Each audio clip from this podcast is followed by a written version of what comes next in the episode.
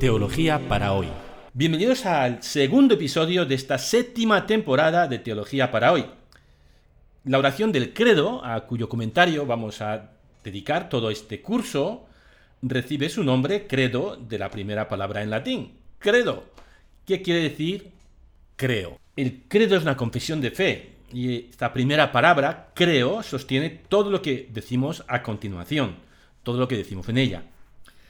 Por eso la primera cuestión que vamos a plantear hoy y en los próximos episodios es, ¿qué queremos decir cuando digo creo? ¿Qué quiere decir creer? Si nos matriculásemos en una facultad de teología, cursaríamos en algún momento de nuestros estudios una asignatura dedicada exclusivamente a explicar el significado, los presupuestos y las implicaciones de creer. Y esta asignatura se llama teología fundamental. Mientras que la teología dogmática o sistemática se ocupa de los contenidos de la fe, por ejemplo, Jesucristo, verdadero hombre y verdadero Dios. Eso se llama cristología. ¿Qué es el ser humano como imagen de Dios? Antropología teológica. La doctrina acerca del Espíritu Santo, pneumatología, y así sucesivamente. Los contenidos de la fe ocupan cada uno su lugar dentro de la teología sistemática, que es lo que sistematiza los contenidos de la fe, también llamada teología dogmática, porque explica los dogmas de la fe. La teología fundamental se queda como en un paso previo, porque no se ocupa de los contenidos de la fe, sino de ¿y eso de la fe qué es? ¿Qué presupuestos? ¿Qué, relación hay entre fe y razón, por ejemplo? ¿Qué implicación tiene, implicaciones tiene creer? Explicar esta única palabra, creer. Y se llama teología fundamental porque el resto de la teología se apoya en ella. El lema de este podcast es el podcast de los que buscan creer y no renuncian a pensar. Pues bien, la teología fundamental va a la raíz de qué es creer. Y se llama fundamental por esa razón, porque es lo que da fundamento, lo que cimenta todo lo que ponemos encima creer en Dios Padre, en Dios Hijo, Espíritu Santo, todo lo que creemos. Bueno, pero ¿qué es creer? ¿Eh? Antes de los contenidos, pararnos en el significado de la fe. Creer, que es el verbo que dinamiza la fe. Bien, vamos a explicar en qué consiste la fe, o el creer, pero vamos a primero explicar o aclarar qué no es creer porque eh, en el uso cotidiano de la lengua española, la palabra creer viene a ser, a, significar, pues no es, afirmo esto, pero no estoy muy seguro. ¿eh? Por ejemplo, si me preguntan, ¿está lloviendo? Creo que sí. Quiere decir que, que no estoy muy seguro de que está lloviendo. Si estuviera en la calle mojándome, no diría, creo que está lloviendo, sino sé que estoy lloviendo, me está cayendo un chaparrón. No es en este sentido que decimos creer. ¿eh? Cuando decimos creer en teología, cuando decimos creer en el credo, no estoy diciendo, hombre, me parece que Dios existe. O me parece probable, o más probable que no, la existencia de Dios. O me parece razonable que Dios exista. No, no quiere decir, cuando decimos creo en Dios, no es lo mismo que cuando decimos creo que hay extraterrestres o que creo que no hay extraterrestres. Es una afirmación que puede que sí, puede que no, pero que no me afecta personalmente. Ciertamente no me, no me afecta personalmente como me afecta creer en Dios. Entonces, ¿qué es creer? ¿Estar 100% seguro? Tampoco. Creer, en el sentido que tiene esta palabra en el credo, no se mueve sobre el plano de las posibilidades, incluso de las certezas de tipo intelectual. Se mueve a otro nivel. El verbo creer en el inicio del credo es, ante todo, una expresión de confianza en el marco de una relación personal. En el marco de una relación personal con Dios. Y aquí ya nos hemos topado con la palabra clave que usaremos en este curso para profundizar en el credo, en esta oración, persona y relación personal. Así que voy a explicar brevemente el significado de la palabra persona y de la que es una relación personal, porque es la palabra más útil para adentrarnos en el credo, a pesar de que no aparece ni una sola vez en todo el credo. El concepto de persona, en el sentido que lo usa la teología y la filosofía cristianas, fue inventada por un grupo de teólogos de la Capadocia en el siglo IV, los llamados padres capadocios. La Capadocia es una región de Turquía hoy. En el siglo IV estos tipos dieron un significado preciso y, distinto del usual a la palabra persona. Más adelante hablaremos de estos personajes, de estos padres capadocios, que son de los padres de la Iglesia, ¿eh? más en detalle en su contexto histórico, pero por ahora vamos a dar como unos brochazos básicos en torno a este concepto persona, que es tan fundamental en la teología. Y de nuevo, tengo que explicar primero qué no es persona en el sentido que lo vamos a utilizar. Porque en el uso actual del español, persona ha venido a significar lo mismo que hombre y mujer. Si preguntas, oye, ¿cuántas personas hubo en la reunión? Lo que estás preguntando es cuántos hombres y cuántas mujeres hubo en la reunión. Persona es una palabra que usamos para no tener que decir hombre y mujer, pero es un sinónimo en el lenguaje corriente. No es este el significado que dieron a la palabra persona los padres capadocios. De hecho, los padres capadocios inventaron o acuñaron este término, o adoptaron, porque ya existía, adaptaron el término persona para hablar de las personas de la Trinidad, del Padre, del Hijo y del Espíritu. Y luego, bueno, también de las personas humanas. Pero el primer sentido de la palabra persona no es hombre y mujer. Es otra cosa.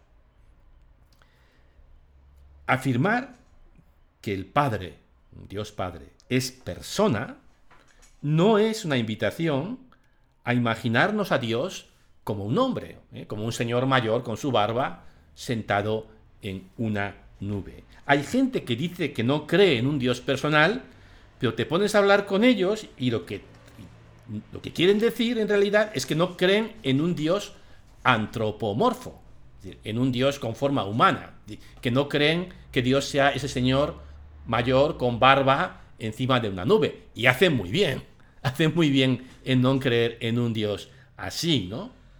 Cuando los cristianos afirmamos que creemos en un Dios personal, no estamos diciendo que Dios sea como un hombre o una mujer. Es más, el Dios de la Biblia en el que creemos manda a los israelitas no hacer ninguna imagen de Dios, ni masculino ni femenino.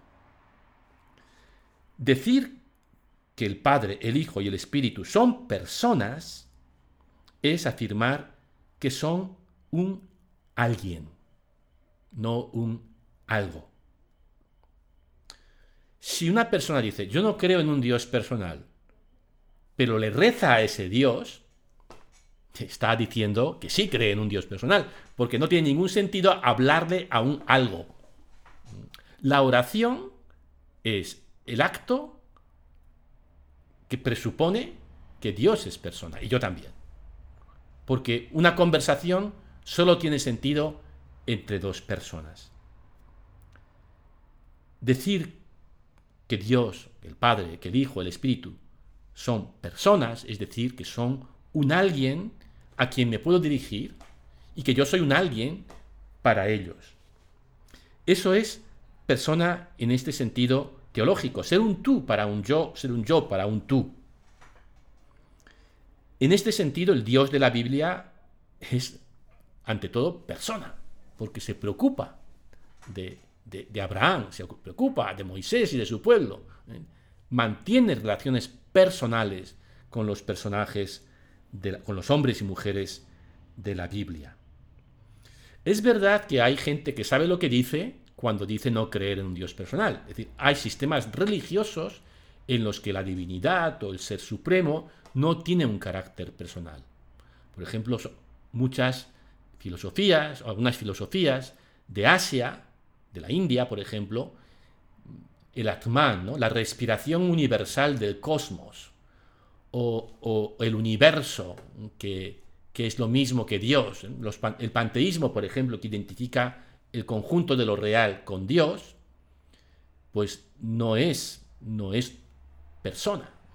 Ese, universo, si te puedes dirigir en oración a ese universo, entonces ya estamos ante un Dios personal, se, diga como se diga. Pero si no tiene sentido rezarle, porque es una especie de energía, o ley universal, o principio general, entonces efectivamente esa, esa forma de religión sería una religión que cree en un ser supremo no personal. Ciertamente en la Biblia Dios es personal para los cristianos, Dios es persona. El Dios de la Biblia es radicalmente personal. Por eso, el concepto de persona es un buen punto de partida para hablar de Dios. Y lo es además porque apela a una experiencia profundamente humana. Sabemos esto, una relación personal, ¿no? ¿Qué es una relación personal? Pues es el tipo de relación que tenemos con las personas que nos importan, ¿no? Y lo que caracteriza a una relación personal es que la otra persona, o yo, en esa relación, no somos intercambiables. Voy a poner un ejemplo.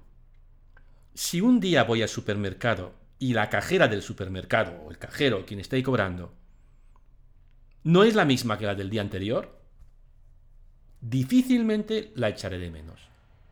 Y es que me da igual quién me cobre. Mientras cumpla su función y lo haga deprisa, no me importa quién desempeñe esa función.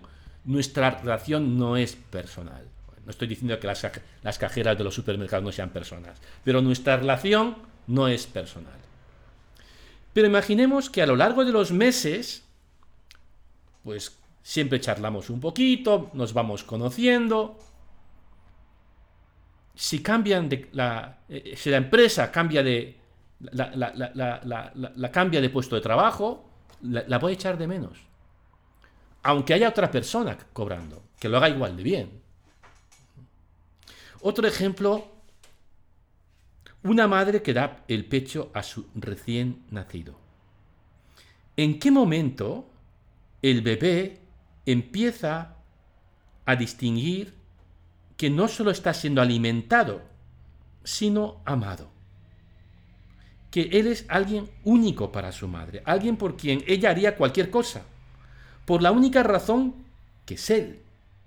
¿En qué momento el bebé empieza a percibir el amor como amor y no solo como alimento o calor? En ese momento el bebé empieza a reconocer, a reconocerse como persona. Y probablemente esto, sucede incluso antes del lenguaje en los seres humanos. ¿no? lo que nos hace humanos, lo que nos hace personas, es esta capacidad de entender al otro como único e irreemplazable. Y, lo más trágico que podría pasarle a un ser humano es no tener relaciones personales. Eso sería la pobreza más radical, la tragedia mayor, mayor incluso que la muerte.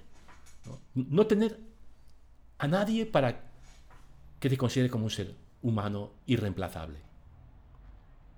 Y la prueba más clara de que una relación es personal acontece paradójicamente en la ausencia, especialmente en esa ausencia radical que es la muerte. Imagínate un hombre que se va a casar con una mujer, o al revés, me da igual. Y su novia se le muere. Y un amigo se le presenta y dice, mira, esta chica es igual de guapa, igual de inteligente que la otra. ¿Qué más te da? sería el insulto mayor. Una puñalada. No, no, ella es ella. No me la puedes cambiar por otro. nadie puede llenar el hueco, el agujero que deja un ser humano al que hemos amado cuando fallece, cuando no está, ¿no? Cada uno de nosotros somos un tú para Dios. Dios es persona o personas, si somos más exactos. Para cada uno de nosotros. Y cada uno de nosotros es una persona para Dios. No somos un número, una copia más de la especie humana. Tengo un nombre. Soy único. No somos reemplazables o intercambiables para Él. Y mucho menos prescindibles u olvidables. El profeta Isaías pone en boca de Dios estas palabras. ¿Puede una madre olvidar a su niño de pecho y dejar de amar al hijo que ha dado a luz? Aun cuando ella lo olvidara, yo no te olvidaré. Esto es lo que le dice Dios a cada ser humano. Afirmar que hay tres personas en Dios, y esta es la verdad básica del credo, es decir, que hay tres seres únicos e irrepetibles en una mutua relación. Entre ellos y también con cada uno de nosotros. Dios desea establecer una relación personal con cada ser humano. Dios es como esa madre que ama al niño, a ver cuando el niño es capaz de darse cuenta que los dones de Dios, más que las cosas o las ventajas, son regalo de una persona, son amor. Y no solo el niño que se da cuenta de que su madre le ama y no solamente una fuente de alimento y calor. Cuando los humanos nos damos cuenta de eso, empezamos una relación con el Señor. Dios es un misterio, ¿no? Pero es el misterio que nunca podremos comprender, ¿no? ¿Cómo pueden ser tres personas un solo Dios? Pues eso no se puede explicar. Pero sí que apunta en una dirección. Y la dirección hacia la que apunta es que lo incomprensible de Dios es su exceso de amor. Hay tal amor entre el Padre, el Hijo y el Espíritu Santo que decimos que hay un único Dios. Eso no se puede comprender, pero como por un exceso de luz, como por un exceso de, verdad. Y esto, que es lo más sublime de lo que se puede hablar, de Dios, Padre, Hijo y el Espíritu, tiene implicaciones muy concretas para la vida, porque hemos sido hechos a imagen de Dios. Somos personas en relación unos con otros. Kant, que era un filósofo alemán del siglo XVIII, decía, los seres humanos tienen dignidad y no precio. Que es una forma de decir esto mismo que estamos explicando, ¿no? ¿Por qué los seres humanos tenemos dignidad y no precio? Tienen precio las cosas que se pueden intercambiar por otras. Yo puedo comprar un coche, que es básicamente cambiar un coche por dinero o por otra cosa. Pero no puedo comprar una persona porque la persona no es intercambiable, tiene dignidad y no precio. Bien, pues, ¿por qué el ser humano tiene dignidad y no precio? Porque es una persona para Dios. Para Dios, cada uno de nosotros somos irreemplazables. Y por eso podemos, debemos reconocer a todo ser humano como persona, incluso cuando la relación nuestra no es personal.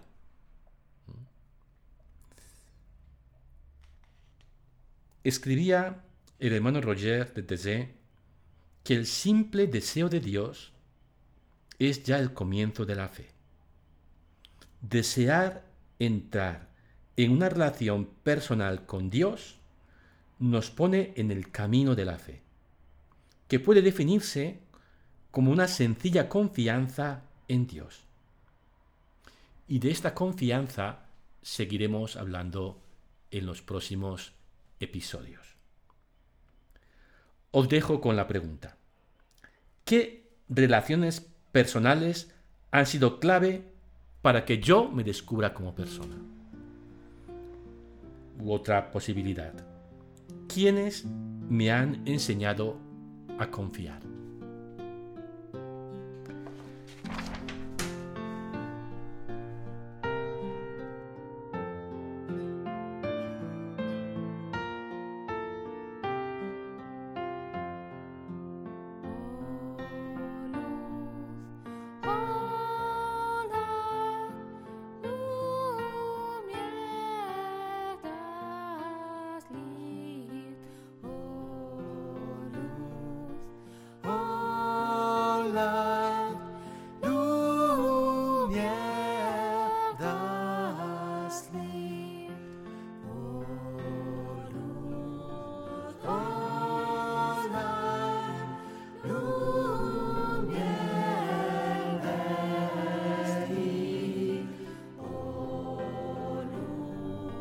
school.